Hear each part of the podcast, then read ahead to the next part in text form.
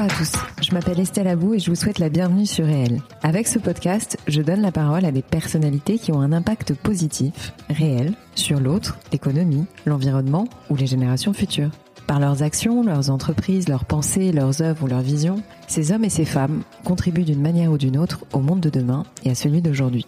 Si vous aimez le podcast et que vous voulez me soutenir dans ma démarche, la meilleure manière de le faire, c'est de vous abonner, de mettre 5 étoiles à l'épisode, de le commenter ou encore d'en parler autour de vous sur les réseaux sociaux et dans la vie réelle. Alors je vous souhaite une très bonne écoute et on y va.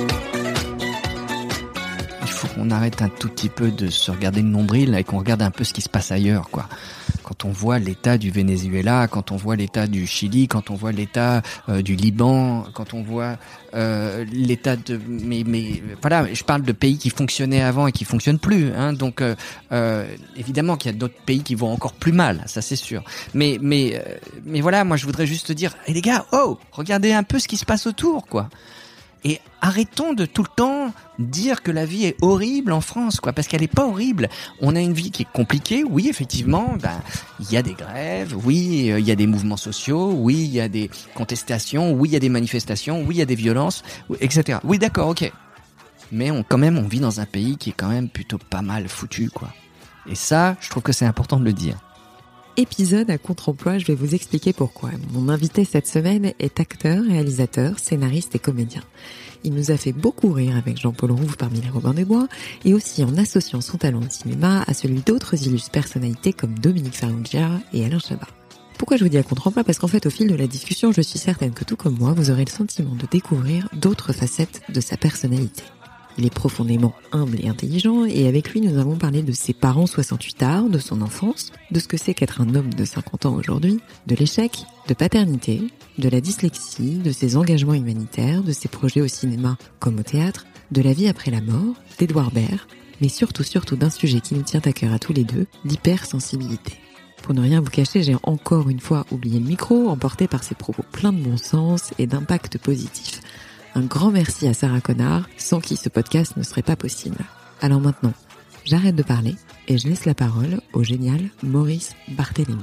Euh, Maurice, merci beaucoup d'avoir accepté mon invitation dans mon podcast. Avec plaisir. Je suis très honorée, ravie. Bien entendu, tout le monde te connaît. Enfin, euh, beaucoup de monde te connaissent. Ouais, enfin, tu, tu, dis ça, mais je pense pas euh, tant que ça. Mais c'est pas grave. Bah, t'es quand même très connu, mais malgré tout, euh, je suis obligée de te poser la question que je pose à tous mes invités quand je les reçois. Oui. C'est est-ce que tu peux te présenter oui, autant tout à fait. personnellement que professionnellement? Alors, donc, je m'appelle Maurice Barthélémy, euh, j'ai 50 ans. Euh, j'ai fait pas mal de choses dans ma vie, notamment euh, j'ai fait partie des Robins des Bois Mhm. avec euh, Jean-Paul Rouve, Marina Foïs, Pierre-François Martin Laval, Pascal Vincent et Lise Darnicole. Euh, on s'est séparés il y a une quinzaine d'années euh, de façon euh, tout à fait courtoise. Et puis après avoir fait un film qui s'appelait Re. Mhm. Et puis euh, par la suite, bah, chacun a suivi son petit bonhomme de chemin. Et moi, j'ai décidé de plutôt euh, m'engager vers la réalisation. Mhm. Et j'ai fait euh, six, euh, six ou sept films. euh, Et euh, aujourd'hui, ben, je me vois plus comme un réalisateur que comme acteur. Mais bon, ça m'empêche pas par ailleurs de jouer de temps en temps. Voilà. Sinon, qu'est-ce que je pourrais te dire d'autre? Euh, Je suis papa d'une fille euh, de 14 ans qui vit à l'autre bout du monde. Et, euh, et puis euh, voilà, je suis quelqu'un qui, euh, qui qui suis assez content d'avoir euh, 50 ans. En fait, je trouve que c'est un super âge. Alors, tiens, mais ça peut être intéressant qu'on en parle. Ouais, si tu veux. Après, non, mais normalement, c'est, je suis censée te poser des questions sur ton parcours, euh, ta famille, tout Ouais. ça. Mais c'est vrai que là, je suis entourée de gens qui, enfin, j'ai pas mal de gens dans mon entourage qui ont, qui vont ou qui, ouais, qui vont sur la cinquantaine. Ouais. Des hommes, des amis, euh, voilà. Et je, qu'est-ce que ça représente d'avoir 50 ans euh, pour Bah, toi? c'est un peu. euh, moi, ça me faisait bizarre quand, quand je me suis rapproché de la cinquantaine parce que je me souvenais des anniversaires de mes parents à 50 ans, tu vois. Et mais, vraiment, pour moi, c'était un âge avancé, quoi. Je me souviens qu'on avait offert une chanifie à ma mère, donc euh, si tu veux, c'était quelque chose qui qui m'avait marqué 50 ans. Mhm. Et euh, à l'époque, pour moi, ma mère était vieille à 50 ans. Mhm. Et euh, bon, alors je me suis dit, ok, bah maintenant c'est c'est c'est c'est c'est à mon tour d'être vieux. Mais j'aime bien l'idée d'être un peu vieux. C'est-à-dire que je vraiment fais pas partie de ceux qui, pardon. C'est pas vraiment vieux aujourd'hui. Non, c'est pas vraiment vieux, mais c'est quand même la moitié d'un siècle, donc c'est pas Ouais. c'est pas rien. Et puis surtout, euh, je trouve que c'est bien d'assumer le fait que ben l'air de rien, on, on a vécu.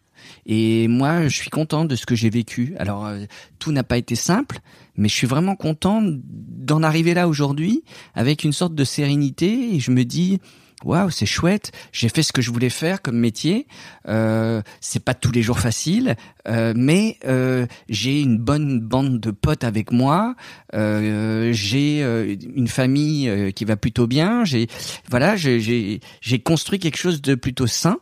Et, et, et en fait, j'ai pas de, j'envie personne moi sur cette terre. Donc C'est finalement, une bonne chose. je suis assez Je crois serein. que ça sert à rien d'envier les gens. Non, ça c'est sûr. Mais euh, c'est vrai qu'on parle souvent de la crise de la cinquantaine. Ouais. Mais euh, enfin, tu m'as pas l'air d'être en crise euh, du tout. Non, je suis pas trop en crise. Non, Non, très franchement, euh, non, je suis pas en crise, non. Ça m'interpelle parce qu'effectivement, je trouve que c'est. euh, moi, j'ai vu beaucoup d'hommes en seconde jeunesse, tu vois, 50 ans plus tôt, et, et essayer de changer des choses dans leur vie. Toi, t'as fait, t'as eu mille vies. Mhm. Enfin, t'as fait tellement de choses. Je suis impressionnée par tout ce que tu as fait. Enfin, t'as as essayé énormément de choses et en général, ça a marché. Non? Je, je, enfin, pour euh, vu de mon point de vue, j'ai toujours l'impression que c'est la galère, quoi. Après, euh, tant mieux si t'as le sentiment que ça a marché. Mais bon, moi, je, par exemple, j'ai fait des films qui ont jamais cartonné. J'ai fait des films qui ont toujours fait euh, le nombre d'entrées qu'il fallait pour se rembourser, grosso modo. Bah j'ai ouais, jamais fait d'énormes. Ouais, c'est déjà bien. Mais j'ai jamais fait d'énormes succès. Ce qui n'est pas en soi une frustration, parce que je me dis bon bah voilà, c'était les films que je voulais faire, et donc je suis plutôt content, même si j'ai sûrement planté des films. Mais euh, mais euh, mais j'ai moi j'ai toujours le sentiment que c'est compliqué. J'ai jamais le un sentiment de, de devoir accompli où ouais. je me dis waouh je suis arrivé. Non, il y a toujours euh, quelque chose, une sorte de j'ai toujours envie que ça soit mieux. Et Mhm. Pas forcément sur les entrées, hein, je m'en fous des entrées. Euh, en soi, euh, euh, ce qui compte dans la vie, c'est de faire le métier qu'on avait envie de faire, c'est de- d'aller au bout des choses. Mhm. Et puis si ça marche, tant mieux. Si ça marche pas, c'est il faut essayer d'en tirer une leçon. Mais mais mais j'ai moi j'ai toujours un peu le je vois toujours un peu la, la- le verre qui est à moitié vide Mhm. et j'ai c'est ça qui me donne la motivation de me lever le matin, me Mhm. dire il faut que ça il faut remplir le verre là. Hmm. T'as eu le sentiment d'avoir échoué quelque chose ou pas? Ah ouais. Ouais. Bien sûr. Moi, j'ai j'ai souvent. Moi, je trouve que c'est hyper important de prendre conscience de l'échec et d'appeler un chat un chat et de se dire là, je me suis planté. Pourquoi? Euh, Et surtout, essayer de trouver la cause non pas chez l'autre, mais chez soi, quoi. Mm. Et, et, et du coup, de me dire bon, alors, qu'est-ce que j'ai fait qui euh, a, a merdé, quoi. Hmm. Et, euh, et c'est important parce que plus tu te plantes, plus tu comprends par la suite euh, des choses sur toi-même, quoi. Et c'est ça qui compte, c'est comprendre pourquoi est-ce que j'ai planté tel ou tel truc. Et évidemment qu'il y a des rencontres où les gens euh, ne t'aident pas. Évidemment que tout d'un coup, on va tel ou tel distrib va choisir une affiche affreuse et va sortir le film euh, avec une bande-annonce qui correspond pas au film. Oui, ça arrive. Mais généralement, quand on se plante, vraiment l'échec vient de soi. C'est ce que je me dis. Et c'était plutôt perso ou pro?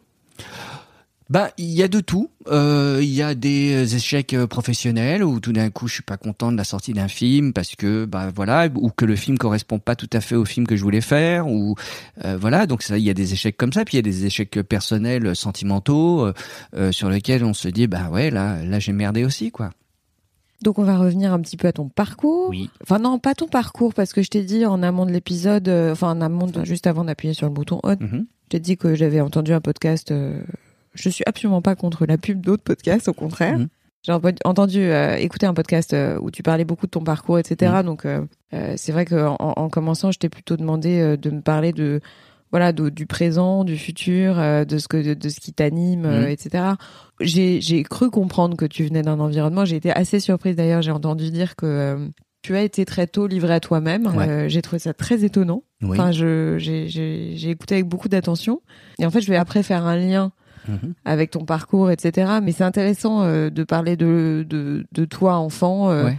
euh, au sein d'un foyer qui, a priori, était, entre guillemets, géré par des parents qui étaient Ouais, ils étaient très originaux. ouais. particuliers.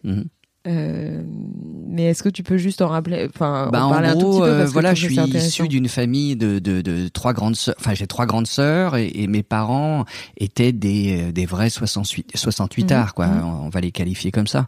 Euh, mon père avait fait Sciences Po. Il, euh, il, il s'était engagé dans une voie diplomatique.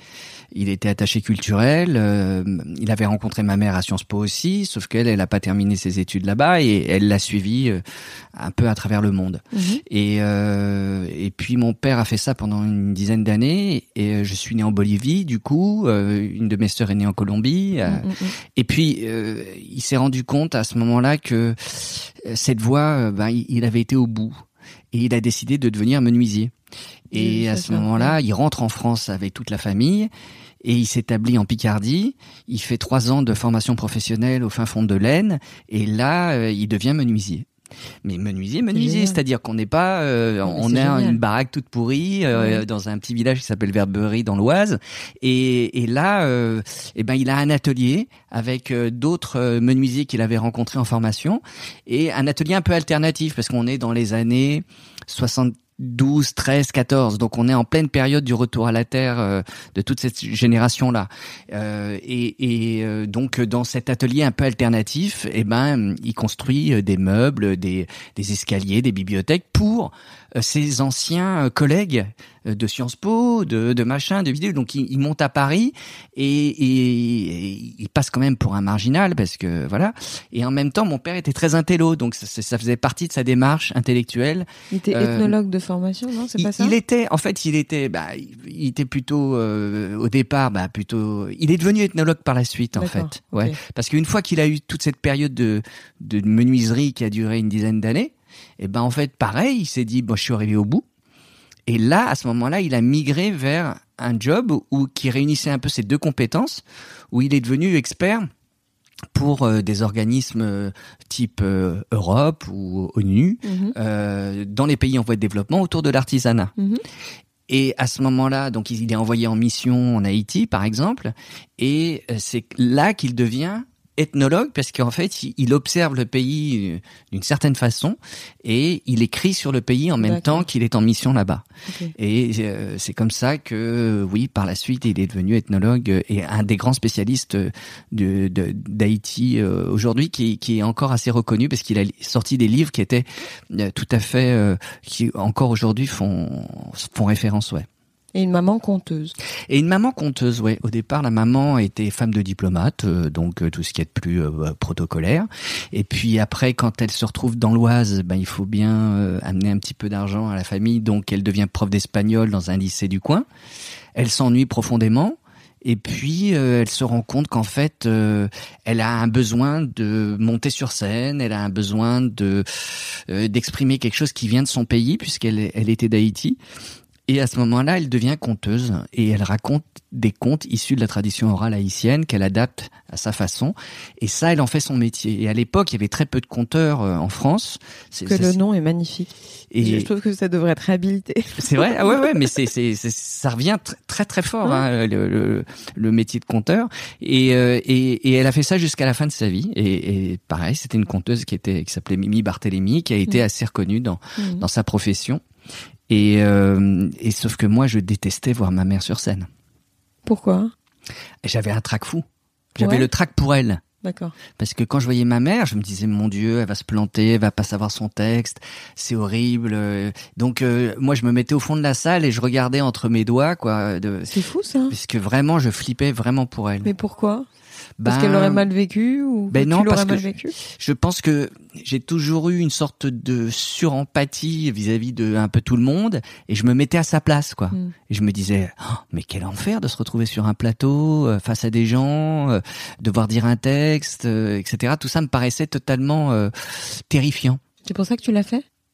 Alors au départ, j'ai pas voulu le faire justement à cause de ça, c'est-à-dire que euh, j'étais quand même un petit garçon assez turbulent et Mhm. surtout très imaginatif, qui racontait beaucoup d'histoires, qui la ramenait sans arrêt, enfin c'est turbulent. Et quand il s'est agi de trouver une voie et un sens à ma vie en quittant le bac, enfin en quittant le, le lycée, je me suis dit mais qu'est-ce que je vais faire? Et une de mes tantes me dit mais fais du théâtre, t'es fait pour. Et je dis bah non, surtout pas. Moi, mm. je veux pas me retrouver à la place de ma mère sur un mm. plateau à flipper devant des gens. Mm. Et en fait, elle me dit mais ça tu t'en fous, c'est pas le problème pour l'instant. Rentre dans un cours de théâtre, vois si ça te plaît, et puis tu, tu décideras après. Et puis effectivement, là, je suis rentré dans un cours de théâtre plutôt que d'aller à Nanterre, où j'étais inscrit en histoire. Et là, en deux heures, je me rends compte que c'est exactement ce que je voulais faire depuis toujours. Mais je me suis rendu compte que j'ai toujours fonctionné un peu comme ça dans ma vie, c'est-à-dire j'ai toujours repoussé ce qui m'attirait. C'est un peu étrange comme phénomène. Peut-être quel signe astrologie je suis, je suis Gémeaux, euh, ascendant euh, Vierge. Et Bienvenue euh, chez Christina. donc ça fait beaucoup de monde en astrologie, mais j'ai toujours été, euh, voilà, j'ai toujours repoussé ce qui me paraissait trop évident. Mmh. Je ne fonctionne plus comme ça mmh. parce que j'ai fait un travail sur moi, mmh. parce que j'ai compris au bout d'un moment que non, c'était le contraire. Il fallait aller vers ce vers quoi on était attiré et qu'il fallait arrêter de se compliquer la vie mais très longtemps. Hmm. Mais tu sais que ça va jusqu'à un point, mais très bizarre. Je te donne un exemple. Euh, à Paris, il y a des passages couverts, d'accord? Euh, J'ai toujours adoré les passages couverts. Je trouve que c'est les plus beaux lieux de Paris. Bon, je m'interdisais de rentrer dans les passages couverts parce que je savais que c'était tellement un endroit que j'adorais que j'allais être attiré par euh, et de vouloir y vivre et j'allais être frustré l'idée de ne pas pouvoir vivre dans un passage couvert. Mais un passage couvert, t'as un exemple là parce que bah, je te donne le passage Choiseul, le passage des ah, panoramas, tu vois. Okay. Et donc quand je passais devant un passage, je regardais, je me disais c'est magnifique, mais je rentrais jamais dedans. Jusqu'au jour où je suis rentré dedans parce que en fait j'ai trouvé un appartement en location là-bas et c'est à ce moment-là que je suis rentré dans les passages et que j'ai vécu dedans et par la suite j'ai acheté un appartement dans un passage comme si en fait il y avait quelque chose qui qui, qui, était de l'ordre du, je sais pas comment dire, du destin qui m'attirait, mais je, je n'y allais pas parce que c'était pas, il y avait quelque chose qui m'effrayait ou j'étais pas prêt et le jour où je suis prêt, ben je franchis le pas. Et ben ça a fait ça toujours un peu euh, dans, dans des étapes importantes de ma vie. C'est des, des, trucs que je repoussais et qui finalement, au bout d'un moment, boum, je fais le pas pour y aller. C'est étrange, hein. c'est compliqué hein, comme système. Bah je trouve pas tant que ça, tu vois parce que je pense que les gens instinctivement savent ce qui est bon pour eux ou euh, je pense d'une certaine manière. Enfin après ça dépend quelle typologie de personne, mais euh, non et après euh, le passage de cap peut faire peur. tu vois ça peut si tu as un, un, ordonnancement très précis dans ton esprit de là où tu veux aller. En général il y a un plan d'étape et peut-être que les étapes, peuvent, enfin, ça, ça peut effrayer. Ouais. Peut-être de prendre sa direction. Peut-être un truc comme ça. Ouais, je pense que c'était ça. Enfin, je sais pas faire de la psychanalyse de comptoir, mais c'était, c'était, c'était sur des lieux généralement. Et tout d'un coup, ah, j'avais, ouais, c'était vraiment des trucs très précis, quoi. Un jour, je me souviens, par exemple, euh, j'arrivais sur l'esplanade des Invalides et je me disais, ah, j'adore cet endroit, mais il y a quelque chose qui fait que il, il, me repousse, quoi. Ou je me sentais pas à l'aise. Puis finalement, un jour, j'ai vécu sur cette esplanade, j'ai eu un appartement, j'ai vécu avec la maman de ma fille là-bas. Comme si j'avais une sorte d'alarme, de prémonition à l'avance que j'allais avoir une vision, une histoire avec ce lieu. C'est étrange. Bah, peut-être une vision. Ouais, je ne sais pas. Pourtant, je ne, je ne vois pas forcément dans, dans, dans le mar de café ni dans les cartes. Mais voilà, c'est des, des intuitions. Voilà, on va appeler ça comme ça. Qu'est-ce qui t'a le plus marqué, autant positivement que négativement Je veux pas remuer euh, le passé euh, douloureux, etc. C'est pas du tout l'idée. Si tu devais me donner un merveilleux souvenir mhm. et un truc qui t'a euh, achevé, quoi. Ok. alors, merveilleux souvenir, je vais être un peu bateau. Je vais t'en donner deux. Euh, comme ça, je je serais pas totalement cliché. Mais c'est pas cliché de, dire la naissance de ta fille. Ouais, la naissance de ma fille, c'est un truc dingue. C'est un truc dingue parce que en fait, j'assiste à la naissance de ma fille, mais totalement en touriste. C'est-à-dire que euh, les gens qui disent qu'ils tombent par terre à la renverse euh, tellement le choc est fort, moi j'assiste à ça, je me dis mais comment c'est possible? Comment c'est possible que neuf mois plus tard il y a un enfant qui sort du ventre de ma compagne et que cet enfant crie et qu'il est tout sanguinolent et là je suis en train de lui couper le cordon. Donc tout ça est trash et, et, et en même temps il y avait une sorte de froideur absolue au moment où j'étais en train de, de vivre cet événement. Mais c'était, c'était tellement puissant que je pense que c'est ma nature, quoi. Quand il y a quelque chose de trop fort qui m'arrive, j'ai une sorte de sas, de, de, de, protection qui fait que l'événement, je le vis tout d'un coup de façon un peu distanciée. Mmh. Mais c'est vrai que après coup, euh, devenir père est le truc le plus dingue qui me soit arrivé. Parce que euh, euh, on, ne vit plus sa vie pour soi, on la vit pour pour un enfant. Cet enfant devient autonome, il, a sa propre vie et bref, c'est un truc de dingue. Donc premier choc positif. Le second truc, euh, j'ai un souvenir génial euh, de la fois où on rencontre Dominique Farrugia avec les Robins des Bois. Euh, il, vient nous voir euh, au fin fond de Fontainebleau, dans une grange toute pourrie, pour assister à une représentation du, spectacle qu'on faisait qui s'appelait Robin des Bois. Il se marre pendant tout le spectacle et à la fin il nous dit bah, ça vous dirait que on se retrouve demain à mon bureau et nous on se pointe dans son bureau qui est donc le bureau qu'il partage avec Chabat. Et là, on a l'impression de rentrer à Hollywood.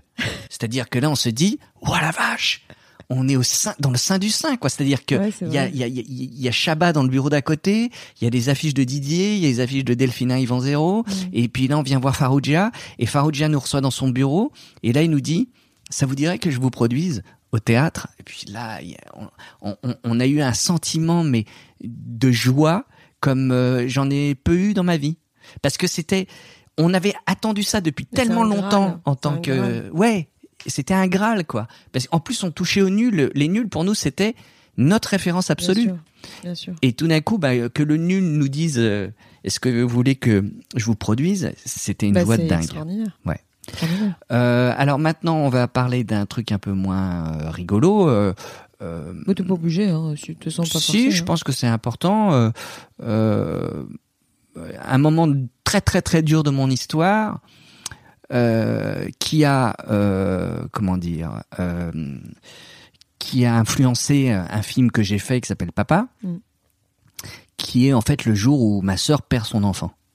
Euh, à cette époque, son fils a un an et demi et il se noie. Et euh, c'est, ça se passe à la campagne, euh, près d'une rivière, et il échappe à la surveillance de la personne qui, s'occupait du petit. Et puis euh, c'est le drame quoi.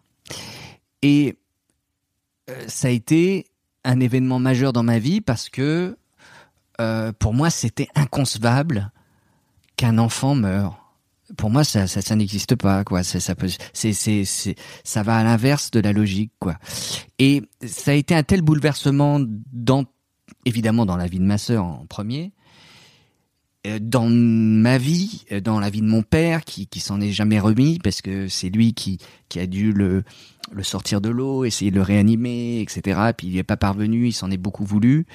Et ça a été un tel choc dans notre histoire que encore aujourd'hui, je pense que on, en paye les, conséquences.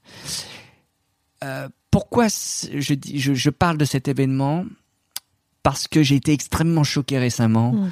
de, du comportement des députés de mm. la République en marche qui ont euh, voté contre le fait qu'il fallait euh, 12 jours de récupération plutôt que 5 alors qu'en fait il faut presque une vie de récupération. Et j'ai trouvé ça tellement choquant parce que parce que à quel moment ces gens se sont mis à réfléchir et se sont dit on va se mettre à la place d'un parent qui perd un enfant et qui se retrouve au boulot cinq jours plus tard? Mais attends c'est un truc de dingue. Et là, je me suis dit, ils sont totalement déconnectés, ces gens-là. Bon, voilà. C'était mon petit coup de gueule de la, du moment. Fais gaffe parce que je suis capable de pleurer, moi, dans les podcasts. donc voilà. Mais voilà. Donc ça, ça a été un, un, événement fort, mais qui, qui, qui, qui, qui euh, oui, c'est un événement triste qui a quand même m'a permis de faire un film et puis aussi de transformer aussi les choses. Et, aujourd'hui euh, quand on vit des moments aussi durs euh, euh, là pour le coup je, je, je, parle de ma sœur mm. c'est quelqu'un qui a transformé ça. Et elle ne l'a jamais oublié elle ne l'oubliera jamais. Mais par la suite elle est devenue sophrologue et et c'est quelqu'un qui a transformé cette douleur, en, oui, et, et, pour euh, finalement euh, aider les autres, quoi. Et, euh, je pense que voilà, les, les deuils nous aident à, à être meilleurs quelque part. J'ai l'impression.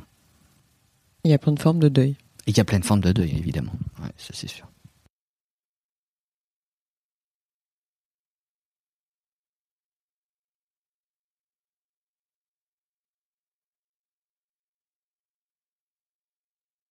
On va peut-être passer euh, au sujet euh, qui m'interpelle beaucoup, euh, parce qu'on en a déjà parlé ensemble. Ouais. L'hypersensibilité. Ah, d'accord. Si ça t'intéresse, enfin si c'est Ah pas oui, trop oui, tôt alors pour en moi, parler. C'est un sujet qui me passionne. Mais moi, ça me passionne aussi, en fait, parce que. Non, attends, juste avant, Oui. il y a un parallèle que je voulais revenir sur un truc. T'as été livré à toi-même très jeune, etc. Ah oui, c'est vrai, ça, on a. Euh, Non, mais c'est vrai que je suis, on a, on, on est a un peu passé du Il y coq a une petite digression, oui. Non, mais c'est qu'en fait, j'ai- je, je, je fais le parallèle avec la manière dont tu as eu d'être papa. Ouais. Tu vois, et je suis toujours intéressée par euh, savoir comment on devient papa si on n'a pas eu un modèle de papa entre guillemets, tu vois, euh, traditionnel. Enfin, j'aime pas ça parce Oui, qu'il n'y a oui. pas de tradition. Il y a, il y a mille façons d'être. Enfin, il y a autant de papas qu'il y a de façons d'être Ouais. papa. Mais ça peut peut-être intéresser les papas aujourd'hui Ben, de savoir comment on fait euh, si on n'a pas eu un modèle, euh, voilà, référent de. Écoute, c'est c'est c'est une bonne question parce que Il y a peut-être Euh, pas de réponse exacte. ah hein, si mais, si bah si si bah il y a, y, la réponse liée à l'expérience.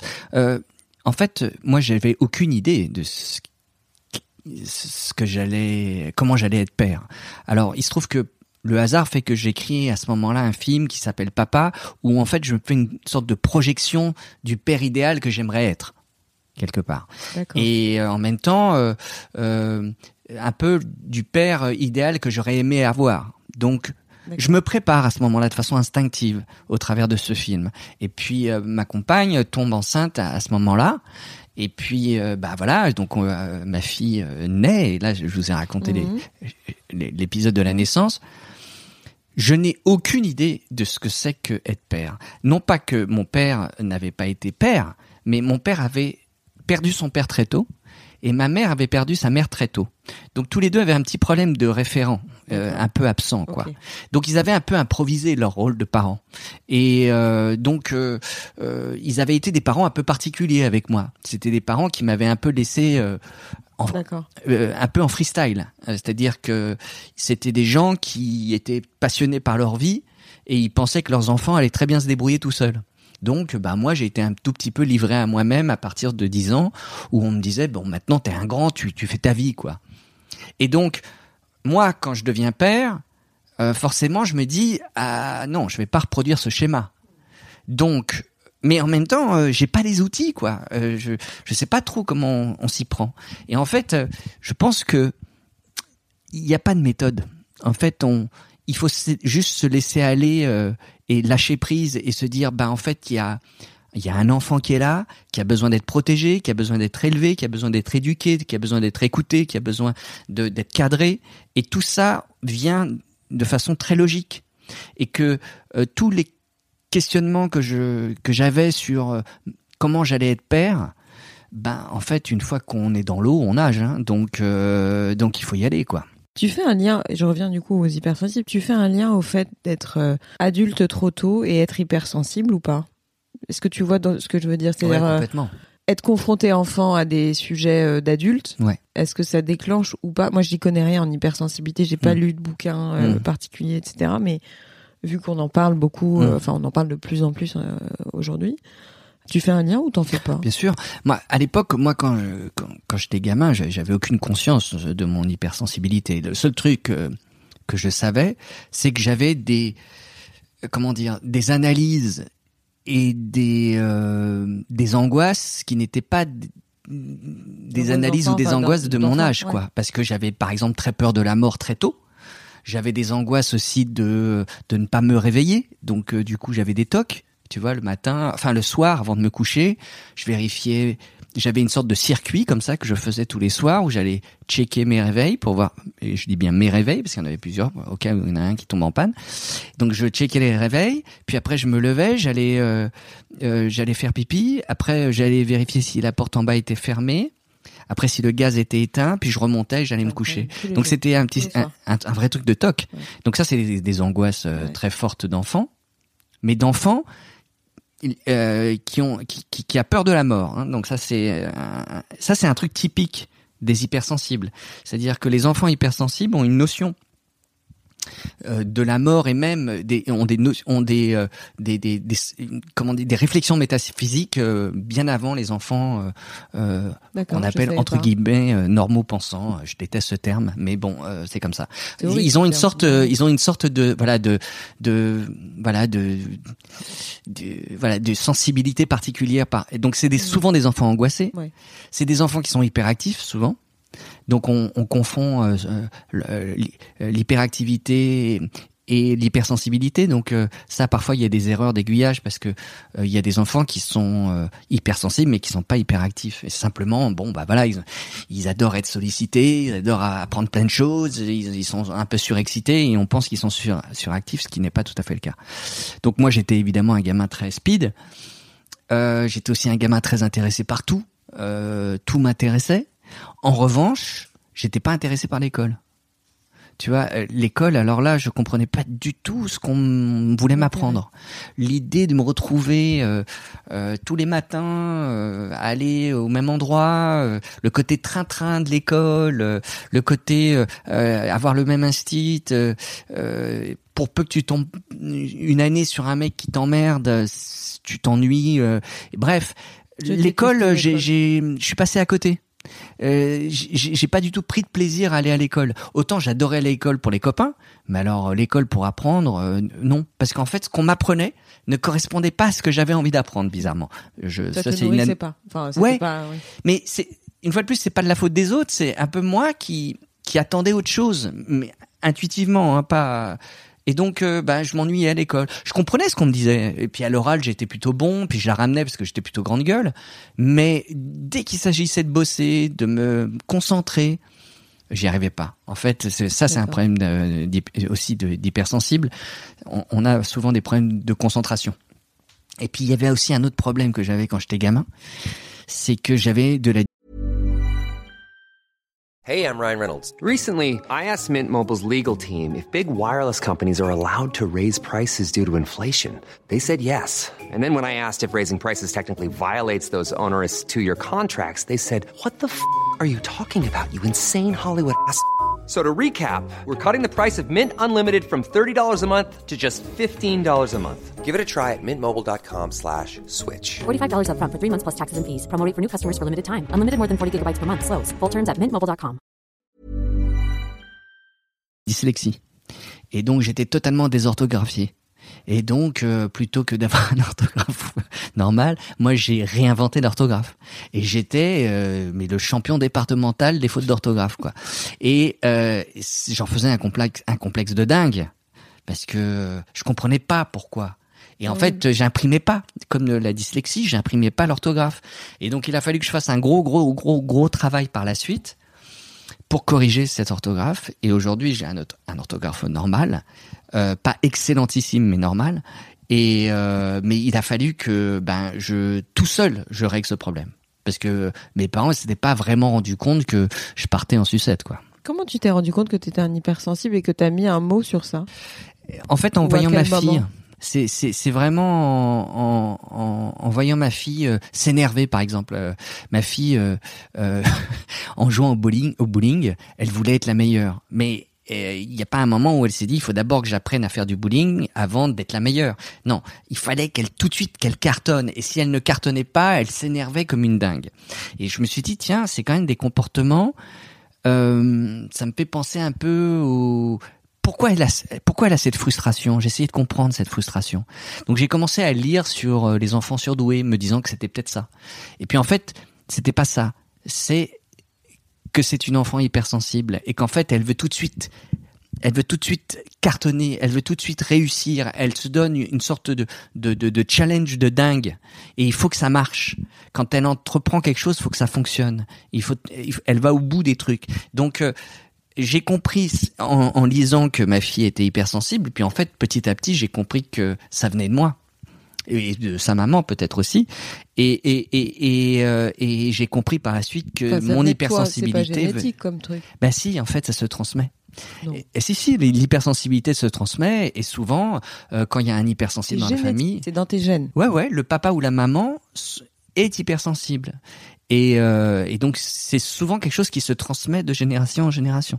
Mais il y a des tests aujourd'hui pour euh, vérifier si on est hypersensible. Enfin, comment on, Alors, ça pas se vraiment. diagnostique, ça se. Non, là-dessus, il y a deux écoles. Il y a, il y a, il y a une école, euh, il y a une, une psy française qui s'appelle Sio Fachelin, qui fait passer des, des tests euh, de QI parce qu'elle estime qu'en fait euh, euh, l'hypersensibilité est, liée à l'intelligence. Alors effectivement, il y a, pas mal d'hypersensibles qui sont très intelligents, qui ont des très gros QI, mais il y en a d'autres qui plantent les QI parce qu'ils sont hyper euh, dans l'émotion et que tout d'un coup, dès qu'ils sont dans une situation d'examen ou de contrôle, ils, plantent leur examen. Donc là, je dirais que ça fonctionne pas trop parce que on peut pas les déceler ces gens-là parce que bah, moi typiquement, j'ai passé un QI et tout ce qui était euh, euh, l'ordre de l'imagination, de de de, de euh, ça allait, mais Mhm. pour dès qu'il dès qu'il y avait des maths, des séries de chiffres à retenir, Mhm. je me plantais totalement parce que Mhm. c'est pas du tout mon truc. Mhm. C'est là-dessus que je pense que le QI euh, n'est pas suffisant pour déceler les, les hypersensibles. Je pense qu'il y a suffisamment maintenant de spécialistes qui connaissent bien le profil des, des hypersensibles et euh, qui euh, qui sont qui, qui, voilà qui donnent un diagnostic au bout d'un moment et ils disent bah vous êtes hypersensible c'est super tant mieux pour vous. Euh, moi je trouve que c'est super d'apprendre qu'on est hypersensible parce que ça permet de comprendre plein plein plein plein de comportements qu'on a eu jusqu'à maintenant qu'on n'arrivait pas à comprendre. Ça permet aussi de un peu rationaliser sa pensée et de se dire que bon ok je suis hypersensible donc je suis hyper brouillon dans ma tête.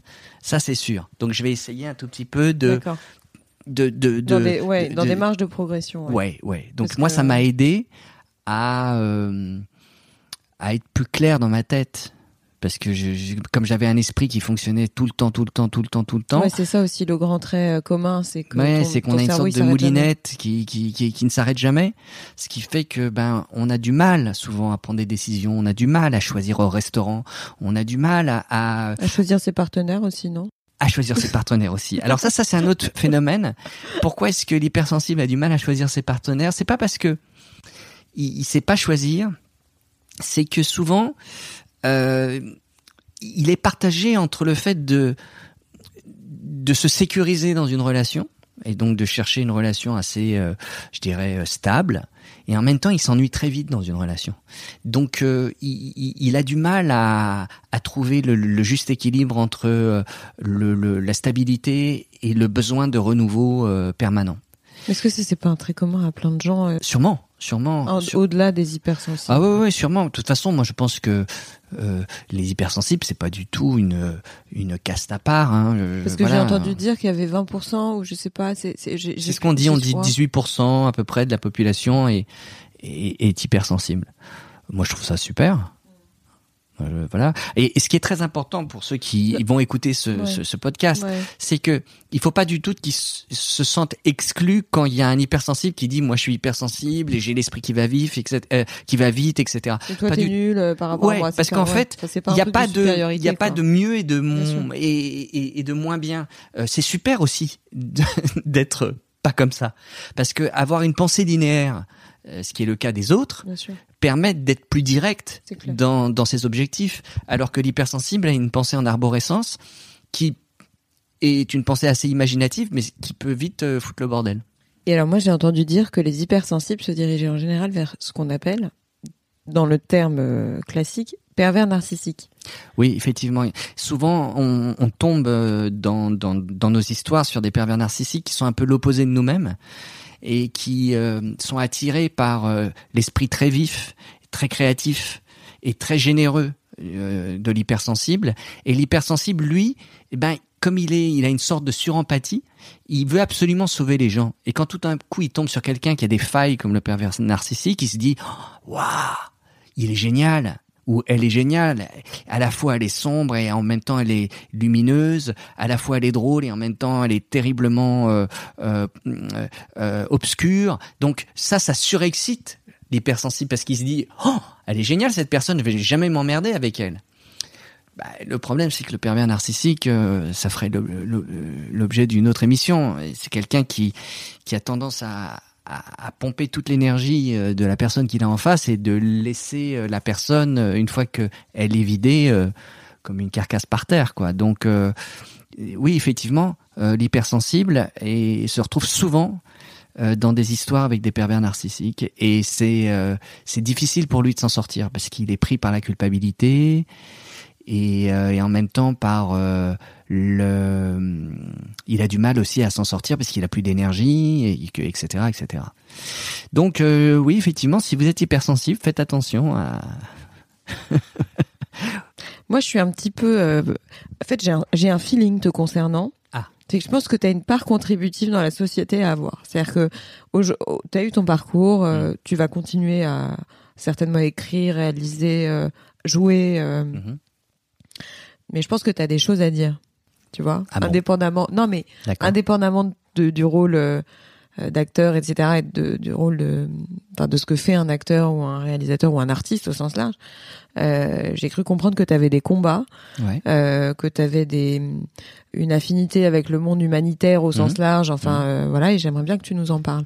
Bah, en fait, euh, à partir du moment où j'ai eu 50 ans, je me suis dit bon, ok, c'est bien. Maintenant, jusqu'à maintenant, t'as pensé à toi, t'as pensé à ton parcours, t'as pensé à ta fille, euh, tout ça. Ok, c'est super. Maintenant, il faut penser aux autres. Et c'était pas qu'une résolution, c'était un besoin. Et donc, je me suis dit, ben, en fait, j'ai envie de m'investir dans des causes qui me touchent. Et euh, c'est comme ça que je me suis retrouvé à travailler avec le Jane Goodell Institute, qui est donc euh, euh, un institut euh, international euh, fondé par Jane Goodell, qui est une euh, primatologue qui euh, a construit toute sa carrière euh, sur l'observation des singes et la défense des singes en Afrique euh, centrale, et qui par la suite a ouvert sa cause à tout ce qui environnait les singes, c'est-à-dire à la fois les populations et, et, et, et, la nature, et, et voilà. Et aujourd'hui, son combat, euh, qui est très très connu euh, aux États-Unis comme en Angleterre, comme dans tous les pays anglo-saxons, euh, est très large et, et- et touche vraiment euh, bien, va bien au-delà des singes. Donc voilà, euh, je suis euh, parrain de cette euh, de cet institut et j'essaie de, à ma manière, de leur filer un coup de main et de communiquer sur eux dès que je peux. Euh, j'ai, euh, je suis en contact avec l'UNICEF pour travailler euh, euh, avec eux, euh, leur euh, leur filer un coup de main s'ils ont besoin de moi, euh, communiquer sur des opérations qu'ils peuvent lancer, et surtout j'aimerais développer un projet pour Haïti en particulier parce que très impliqué par Haïti. Euh, je suis aussi euh, assez impliqué par euh, comment je pourrais dire une résolution qui a été prise par l'ONU qui s'appelle de Global Goal, c'est-à-dire ces 17 euh, résolutions qui ont été votées, votées par l'ONU par 193 pays, qui sont des vraies résolutions importantes pour pouvoir euh, voilà euh, améliorer euh, le, le, le- et, voilà le, notre vie sur Terre quoi. Et ça, bah, j'essaye aussi un tout petit peu de, de communiquer autour de ça. Et puis, euh, puis, euh, je ne sais pas. Il y a au gré des rencontres, euh, s'il y a, de- il y, a, il y a des combats à, à, à défendre, à- moi j'y vais. Mm. Moi, je trouve ça super. Je trouve que maintenant, plus euh, je vieillis, plus j'ai envie de me consacrer aux autres et moins j'ai envie de m'occuper de moi quelque part. Mm. On s'occupe toujours de soi, quoi qu'il arrive. Hein, ça, Bah, c'est important de s'occuper des autres quand même. Bah, je crois que c'est Bah oui. c'est c'est c'est surtout. euh, Enfin, moi, je pense qu'on peut pas s'occuper des autres si on s'occupe pas de soi-même d'abord. Ouais, exactement. Donc ça, on, a- on va dire que ça s'est fait. Mhm. Euh, on, on est passé par un psy. On a fait plein de de- de- de- de- d'expérimentations à base de d'hypnose, de, de Ouais. MDR, de FT, de de tout ça. Donc on, on va dire qu'on va bien aujourd'hui. Et maintenant, Ouais, il est temps de s'occuper de celui qui qui va un peu moins bien. Qu'est-ce que tu penses de la France? Je sais, je, je sais que cette question est pas, enfin, peut paraître complètement euh, absurde et trop large, mais Ouais. euh, mais tant pis. Mhm. C'est quoi ton feeling aujourd'hui quand on te parle de la France, autant socialement que euh, ce que tu ressens dans le, dans l'énergie globale, on va dire? Moi, ce que je ressens, c'est que c'est un vieux pays euh, qui qui est très difficile à réformer euh, parce que voilà, c'est un pays qui qui a son rythme et que euh, je trouve que moi qui ai voté Macron en deux tours hein, quand même, donc on peut pas dire que je sois. Je trouve qu'il y va un peu fort. Il y va vraiment avec des électrochocs. Euh, et même si ce pays a besoin d'être réformé, on n'est pas obligé d'être aussi violent. Ça, c'est mon sentiment. T'as et quoi donc- comme exemple en tête, par exemple? Ben, tout ce qui se passe actuellement avec euh, avec les retraites, avec. Euh, euh, je, je, je, je, pense fondamentalement qu'effectivement il faut euh, réformer les retraites, mais pas de cette façon. Mm. Je trouve que tout est trop violent en fait. Et ce qui me choque, c'est que ils sont, ils nous expliquent qu'il faut réformer. Alors ok, mais tu dis bah bien sûr, on est d'accord. Mais est-ce qu'on est obligé d'avoir des méthodes aussi expéditives et euh, et aussi euh, et aussi violentes? Non, ça je suis moins d'accord. Mm-hmm. Donc euh, voilà, j'ai l'impression que c'est un pays qui est un tout petit peu bousculé euh, et ça me ça me chagrine. Je trouve aussi que c'est un pays qui se plaint beaucoup aussi mm. parce que l'air de rien, on est quand même très privilégié, très très bien loti euh, par rapport au monde entier. C'est-à-dire qu'on est quand même dans un pays qui est magnifique, qui a des infrastructures de dingue, même si le service public eh ben, est moins bon qu'avant, que ce soit bah, les hôpitaux, les, les postes, les, les, la police, etc., tout ça est un peu moins efficace peut-être, mais en même temps, bah, on a un déficit qui est tel qu'à un moment ou un autre, on est obligé de s'attaquer et faire des économies. Donc forcément, ça réduit l'efficacité de, de ce service public, mais quand même, on est quand même dans un pays qui fonctionne bien, là-dessus, je pense que il faut qu'on arrête un tout petit peu de se regarder le nombril et qu'on regarde un peu ce qui se passe ailleurs, quoi. Quand on voit l'état du Venezuela, quand on voit l'état du Chili, quand on voit l'état euh, du Liban, quand on voit euh, l'état de, mais mais voilà, je parle de pays qui fonctionnaient avant et qui fonctionnent plus, hein. Donc euh, euh, évidemment qu'il y a d'autres pays qui vont encore plus mal, ça c'est sûr. Mais mais mais voilà, moi je voudrais juste dire, hey, les gars, oh, regardez un peu ce qui se passe autour, quoi. Arrêtons de tout le temps dire que la vie est horrible en France, quoi, parce qu'elle n'est pas horrible. On a une vie qui est compliquée. Oui, effectivement, ben il y a des grèves, oui, euh, il y a des mouvements sociaux, oui, il y a des contestations, oui, il y a des manifestations, oui, il y a des violences, etc. Oui, d'accord, ok. Mais quand même, on vit dans un pays qui est quand même plutôt pas mal foutu, quoi. Et ça, je trouve que c'est important de le dire. Voilà, donc voilà ce que je pense de la France. Moi, c'est un pays qui, qui voilà, euh, euh, j'ai, je, à chaque fois que je quitte Paris, euh, je suis assez content. Et au bout d'un moment, ça me manque. Donc, je pense que toute ma vie, je vais, je vais, je vais vivre ici. Et puis, et puis, je suis content aussi de pouvoir faire mon métier dans ce pays. C'est quand même un des rares métiers où, enfin, un des rares pays où on peut faire du cinéma comme on en fait. Donc, tout ça est plutôt très positif, quoi. Mmh. Après, je ne retire rien au fait qu'il y en a qui en bavent, pour qui les fins de mois sont hyper dures, ça c'est sûr. Et là, là-dessus, euh, euh, je vais pas me la ramener en disant les gars, smile, euh, mm. euh d'accord. Évidemment que je, je, je, prends en considération le, le, les difficultés que vivent ces gens. Je parle juste de l'état général du moral du pays et, et, de dire, écoutez les gars, ok, euh, ouais, c'est pas simple, mais essayons de nous dire que et puis on pourrait s'entraider peut-être un peu plus et puis on pourrait essayer de, de, de communiquer un peu plus tout ça est un peu peut-être euh, illusoire et naïf mais euh, mais voilà ça revient à la, réflexion qu'on qu'on avait au début est-ce qu'on peut pas réformer ce pays d'une autre manière que à l'ancienne? C'est ça, c'est ça qui me vient à l'esprit. Euh, quand En Marche est, apparu, ils, avaient des, des, des, grandes envies de, de changer la politique. Or, on s'aperçoit que depuis qu'ils sont au pouvoir, ils sont exactement dans les mêmes schémas qu'avant. Et ils refont exactement les mêmes conneries que faisaient ceux qui étaient là avant. Et c'est là-dessus que j'ai été choqué par rapport justement à l'histoire de, des congés pour les parents qui, perdaient leur enfant. Bah non, les gars, si vous avez été élu pour faire la politique autrement, là, pour le coup, vous êtes en faute. Donc, euh, euh, c'est là-dessus que je pense que il faudrait quand même, et je pense qu'ils vont se prendre une bonne claque au municipal, qu'ils se rendent compte que s'ils ont été élus, c'était pour faire une politique différente et que finalement, ils, ils la font bah, vraiment à l'ancienne, quoi. Et sans avoir de chiffres en tête juste à l'instant, mhm. tu penses que ce pays devient plus raciste qu'avant? Euh, je... En fait, je pense pas. Je pense que les gens disaient moins.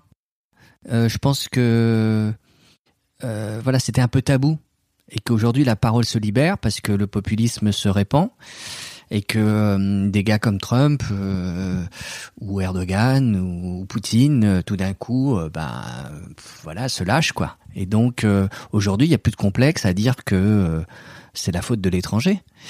Et donc je pense pas qu'il y ait plus de racisme. Je pense qu'il y a juste plus de gens qui qui qui la ramènent quoi. Et c'est triste. Et c'est triste parce que, ben, qu'est-ce qu'on, enfin, moi, j'essaye à, à, mon échelle de, de, de, de, de, de me révolter. J'essaye d'écrire aussi là-dessus. C'est le, c'est le thème du, de mon prochain film d'ailleurs. Mais, mais, mais en même temps, euh, ce mouvement est tellement plus fort, quoi. C'est-à-dire que quand on voit comment euh, Trump se permet tout. Et, et, et, plus il se permet, plus finalement il gagne en popularité, parce qu'il va être réélu, hein, c'est ça qui est génial c'est un peu décourageant.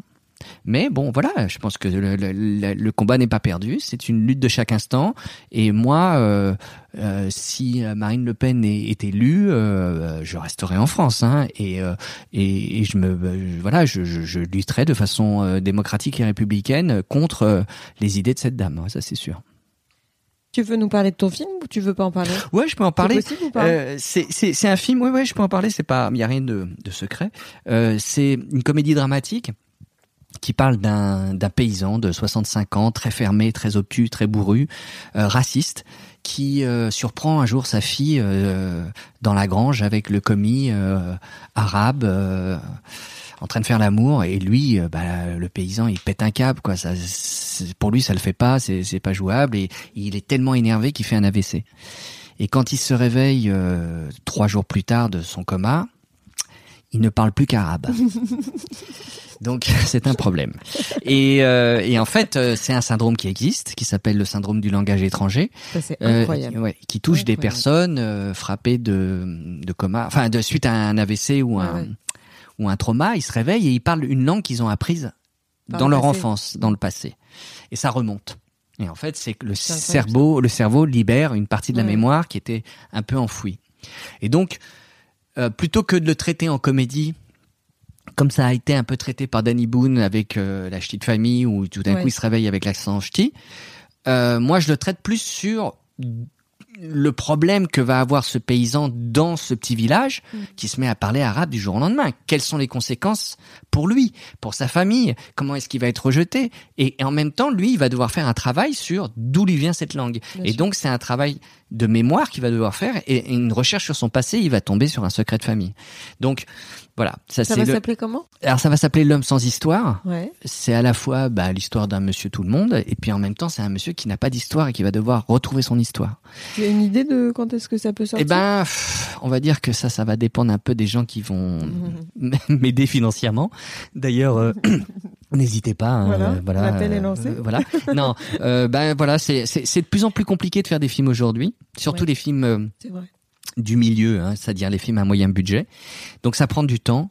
Euh, voilà, je, je, sais que j'ai Isabelle Nanty et Gérard Depardieu qui sont partants. -hmm. euh, c'est génial, c'est extraordinaire. Euh, oh, les diriger tous les deux, c'est, ah bah, ce serait extraordinaire. Euh, simplement, bon, ça prend du temps de réunir les sous, donc euh, ça peut prendre un peu de temps cette affaire. Voilà, mmh. mais c'est comme ça. Aujourd'hui, mmh. faire des films, euh, c'est un peu compliqué. Toute l'industrie du cinéma a changé, donc euh, mmh. ça prend euh, un peu de temps. T'as une pièce de théâtre aussi, je crois, mais ça, ah je oui. sais pas si on a le droit d'en parler. Oh oui, non, il y a rien de secret. Effectivement, à la rentrée, euh, je vais rejouer au théâtre ouais, ouais. En, en, septembre. Alors avec ça, Richard Berry, n'est-ce pas Ouais, avec ouais. Richard Berry. Une pièce de de Sébastien Thierry qui qui est un auteur euh, hyper drôle qui fait du ouais, qui, ouais. la pièce va s'appeler Check Up et c'est l'histoire d'un d'un homme qui euh, qui qui, euh, qui reçoit une convocation euh, euh, pour se rendre dans un hôpital pour faire un check-up. Donc cet homme c'est Richard Berry et en fait il va se retrouver dans une sorte d'engrenage euh, complètement dingue où il va se retrouver ben non seulement il va faire un check-up mais après il va se retrouver euh, dans une chambre d'hôpital et tout d'un coup on va lui dire qu'il est malade etc donc c'est une sorte de, de une sorte de de, de de cauchemar un peu kafkaïen mais drôle très absurde euh, que va vivre ce, ce, personnage. Et moi je joue son voisin de chambre complètement perché. Et, euh, et on est venu me chercher et j'étais le premier surpris quoi. Je me suis dit mais mais euh, pourquoi ils viennent me voir en fait? Et euh, ça m'a fait plaisir. Mmh. et ça fait 20 ans que j'ai pas fait de théâtre.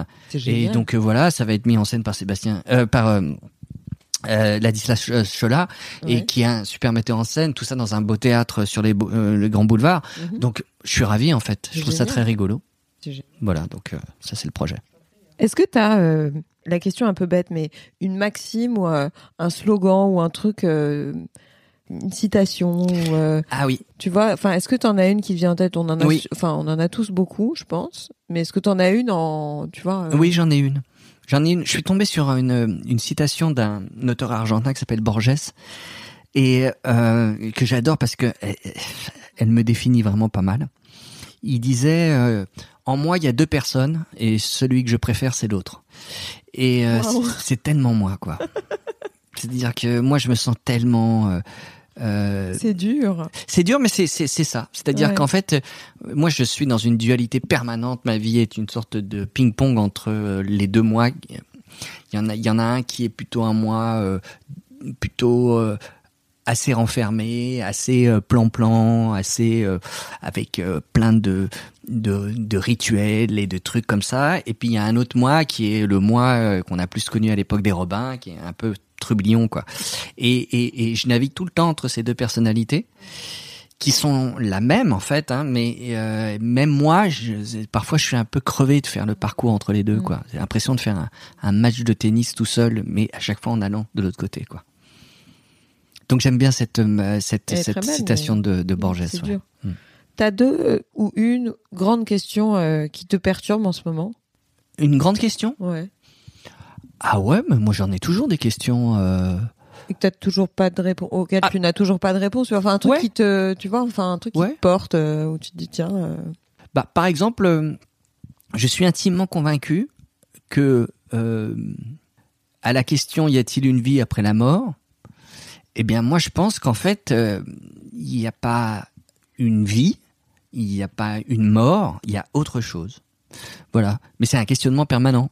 C'est-à-dire que je, je n'ai absolument aucune réponse, aucune euh, preuve, aucune affirmation, et ce n'est que euh, ma réflexion personnelle. Mm. Mais j'aime bien l'idée de me dire, ouais, moi j'aime bien le principe un peu de la pensée bouddhiste qui consiste à se dire que on vient faire une sorte d'apprentissage sur Terre pour essayer de comprendre quelque chose, et puis après on repart sous une autre forme pour continuer à apprendre autrement. Ça j'aime bien l'idée. Mais c'est que euh, c'est que euh, voilà hein, une fois de plus euh, c'est que moi quoi. Voilà. Ça c'est les questionnements réguliers que je auxquels je peux me confronter ouais. Partage euh, à 100% ok. Ouais, tu t'en fous. Non non j'aime bien j'aime bien non mais ça me surprend pas je pense que t'es- t'es aussi une hypersensible donc ça me sur- surprend guère quoi en fait Bon, on en a parlé euh, certainement. Tu vas peut-être faire un lien, mais euh, t'as euh, un, une sorte de coup de cœur ou, euh, ou un, enfin, en général, je pose euh, coup de cœur, coup de gueule. ouais Mais coup de gueule, je pense que. bah les coups de gueule je les ai déjà donnés Ouais. hein, j'ai un peu attends est-ce qu'il y a euh, il y a un, autre, coup, pas, coup de gueule? Attends est-ce que je, je Ah, réfléchis si, on peut péter la gueule. attends, attends, attends, je réfléchis. Si, si, parce que j'ai eu un, j'ai eu un, un, un petit énervement il y a pas très longtemps. Je me suis dit, mais attends, c'est quand même ouf cette histoire. Et euh, non, non, ça me vient pas à l'esprit. J'ai déjà, voilà, j'essaye de, de, voilà, pas trop me mettre en Il y a un colère coup de cœur récent, euh, peut-être une pièce de théâtre. Un Oui, alors ouais, euh, une pièce de théâtre, voilà. ouais. Euh, j'ai été voir une pièce de théâtre. J'ai été voir Édouard Baird euh, au théâtre. Ah, j'en euh, rêve. J'ai ouais. très envie d'aller le voir. Et ça, c'est formidable. J'adore Edouard C'est formidable parce que moi je connais bien Edouard Baird puisqu'on était en cours de théâtre ensemble et puis euh, voilà on faisait partie de, de- de- voilà on était élèves et, et en même temps amis à cette époque-là et puis par la suite on s'est recroisés beaucoup et ce qui m'a énormément touché en le voyant sur scène c'était que voilà il avait parfaitement trouvé sa son centre quoi et que euh, le Édouard qu'on a connu très exubérant euh, euh, très euh, comme ça un Mhm. peu un peu dandy euh, de Saint-Germain etc etc il, il est toujours comme ça mais en même temps, il a pris aujourd'hui du coffre, il a pris une vraie profondeur et surtout, il a plus peur d'aller dans des dans des contrées un peu euh, un peu sombres de, de sa personnalité que je trouve euh, vachement intéressante. Et puis, ce garçon hyper cultivé, euh, voilà, qui qui qui qui qui, qui euh, voilà qui, qui, qui cite euh, euh, Thomas Bernard ou ou, euh, ou tout d'un coup euh, il y, a, y, a, y a- y a qui d'autre dans il cite qui il y a du Sartre, il y a de, il y a de tout, il y a dans, dans, dans son spectacle. C'est très riche. Comment s'appelle le spectacle? Ah, je sais pas, je crois que ça s'appelle. euh, Ah, je. Bon, en tout cas, c'est Édouard Ok. Baird au théâtre euh, Antoine. faire 36. et, euh, et ça, c'est formidable. Alors, c'est plein à craquer. C'est ça qui est extraordinaire. J'étais comme un fou. J'ai dit putain, ça Bah, a c'est cool. d'enfer. Ouais. A Mais parce que c'est c'est à la fois intelligent, c'est drôle et extrêmement bien joué parce que c'est totalement pour lui. Il, l'a- en plus, la petite anecdote, c'est qu'il a créé ce spectacle en un mois. En fait, il y a eu une défection dans la salle et, euh, et Stéphanie Bataille, la directrice, l'a appelé en lui disant j'ai besoin d'un spectacle dans un mois. Et donc il, il s'est enfermé dans le théâtre, il a dormi dans le théâtre, il a dormi dans sa loge. Et il a trouvé euh, des textes qu'il a réunis et en même temps il y a amené aussi sa propre Ouais, mais voilà sa marrant, propre écriture. J'ai l'impression qu'il y a un retour du théâtre. Je me trompe peut-être, mais à une époque, euh, on était tous très cinéma. euh, mais j'ai le sentiment que euh, le théâtre a, un regain. Peut-être que je me trompe, je ne sais pas si tu sens ça, mais parce que justement, y a, moi, personne, enfin, Ouais. ouais, pourtant j'ai bossé un tout petit peu dans le cinéma à une époque, mais je me marre plus en fait au cinéma. Je vois plus de comédies qui me font mourir de rire, tu vois. Alors, je suis Ah. peut-être un peu compliqué comme film, mais j'ai plus vu de, enfin, je sais pas, il y a un film qui t'a fait marrer récemment? Euh, oui, oui, oui, moi j'en ai vu un, mais c'est un film américain. Oui, mais je te parle de films français, de, Ah, de films français. tu vois. Alors, euh, française, moi je suis un peu plus sévère en comédie française parce que du coup, bah moi comme j'en fais, euh, euh, je suis, je suis, un- je suis pas très bon public parce que j'ai tendance à, à être un peu, euh, Mm. à regarder un peu euh, le, le, le, le moteur plutôt que regarder la voiture. Quoi. Donc c'est, c'est, je, je suis vraiment pas bon public pour ça. Peut-être que les gens ont envie de, de proximité, peut-être, et c'est ça, qui, ça plaît au théâtre, C'est quoi. ça que je ressens. Dans Ouais. un monde où aujourd'hui on ne communique que Ouais, par ça. internet et, qu'ils ont, ils ont besoin de se réunir et d'avoir quelqu'un en en chair et vrai, en os quoi. en face, ouais, peut-être. Et c'était quoi puis- le film Pardon. Ah pardon. Ouais, ouais. Et puis non, je crois aussi que le théâtre euh, privé à Paris et en province c'est beaucoup modernisé aussi. Parce Ouais. qu'avant il y avait deux clans qui étaient le théâtre public et le théâtre privé. Et aujourd'hui maintenant il y a il y a il y a les deux se mélangent quoi et qu'il y a beaucoup beaucoup de propositions différentes euh, au théâtre. Mm. Et euh, je trouve le théâtre aujourd'hui effectivement très très Mm. très très vivant, très très actif. Alors la comédie que j'ai vue récemment s'appelle Jojo Rabbit, qui est un film complètement dingo euh, américain, indépendant, euh, très euh, dans la veine des Wes Anderson, euh, façon euh, Rochemore et, et la, la, la- la famille euh, Tannenbaum et qui traite d'un sujet très particulier d'un d'un d'un d'un petit enfant euh, un petit enfant de 10 ans euh, qui qui est dans la jeunesse hitlérienne qui a comme ami imaginaire Hitler donc à qui il discute il est une sorte de de Hitler en- avec qui il discute en, en permanence qui est une sorte de Hitler à la à la Chaplin c'est-à-dire un personnage comme ça très outrancier très caricatural et puis, ben, il va tomber amoureux d'une petite juive euh, que héberge sa maman, et en fait, lui il tombe sur elle euh, comme ça dans le dans le grenier. Et il va tomber amoureux de, de cette de cette petite gamine. Et c'est une super belle histoire. C'est un très beau film qu'il faut absolument voir en ce moment. Vu Et je l'ai vu au cinéma, Jojo Rabbit, et, et qui- il a quand même six, six nominations aux Oscars, donc euh, il n'est pas passé inaperçu là-bas. Et je l'ai vu aux États-Unis et j'ai voulu le revoir en France parce que j'avais raté des trucs parce que euh, je l'avais vu que en anglais et là Mhm. c'était un peu plus précis avec les sous-titres. Et euh, je le conseille chaudement. On pourrait faire des podcasts très très longs avec toi. D'ailleurs, je t'encourage à faire ton podcast. Je sais ben, pas. Mais que oui, oui, je- tu, m'en as parlé la dernière fois, mais ça me ça me tente énormément. Je sens ce truc. Oui. Je sens que ça vient. Je suis tout à fait Voilà. d'accord. Et je pense qu'il faut que tu te, voilà, je, je, j'ai pas, j'ai une conviction. euh, bon, après, je peux me tromper, hein, mais, Bah, euh, bah, je vais, je vais, je vais t'écouter alors. mais euh, on pourrait continuer des heures, mais je dois te libérer quand même parce que ça fait déjà une heure qu'on est. Ah, bah, C'est incroyable. j'ai pas vu Le passer. temps est passé vite. Ouais. Mille merci Maurice. Merci à toi, cœur, Estelle, c'était un et, grand euh, plaisir. belle route à toi. Toi aussi et Merci. plein de bonnes choses pour ce magnifique podcast. Merci, merci beaucoup. Avant de vous quitter, sachez que vous pouvez retrouver toutes les notes du podcast sur le site www.réel.fr. Si vous voulez réagir, me contacter ou me proposer des invités, n'hésitez surtout pas à m'écrire sur Instagram. J'espère sincèrement que cet épisode vous a plu et qu'il vous donnera envie de vous abonner pour recevoir les notifications. Alors je vous dis à très vite pour un prochain épisode.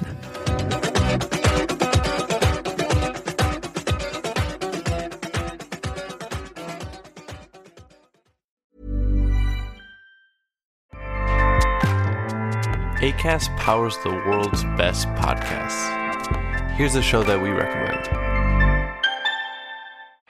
This is Roundabout Season 2, and we're back to share more stories from the road and the memories made along the way. We're talking rest stops, if we're stopping to get gas, You will be timed. you will be for sure. Misguided plans, I grew up in the city, so I have like, you know, a healthy fear of real extreme darkness. this was like wilderness. a lot of laughs, Y'all weird, but you, yeah, you, you were different. Like you were real different, bro. I can't really put my finger on it. and so much more. Just goes to show that unexpected things sometimes are the best when it comes to a road trip. Roundabout Season 2, presented by Nissan, is live now with new episodes rolling out every Thursday. Listen and subscribe wherever you get your podcasts.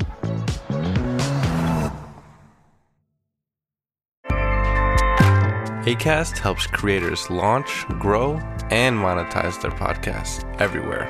ACAST.com.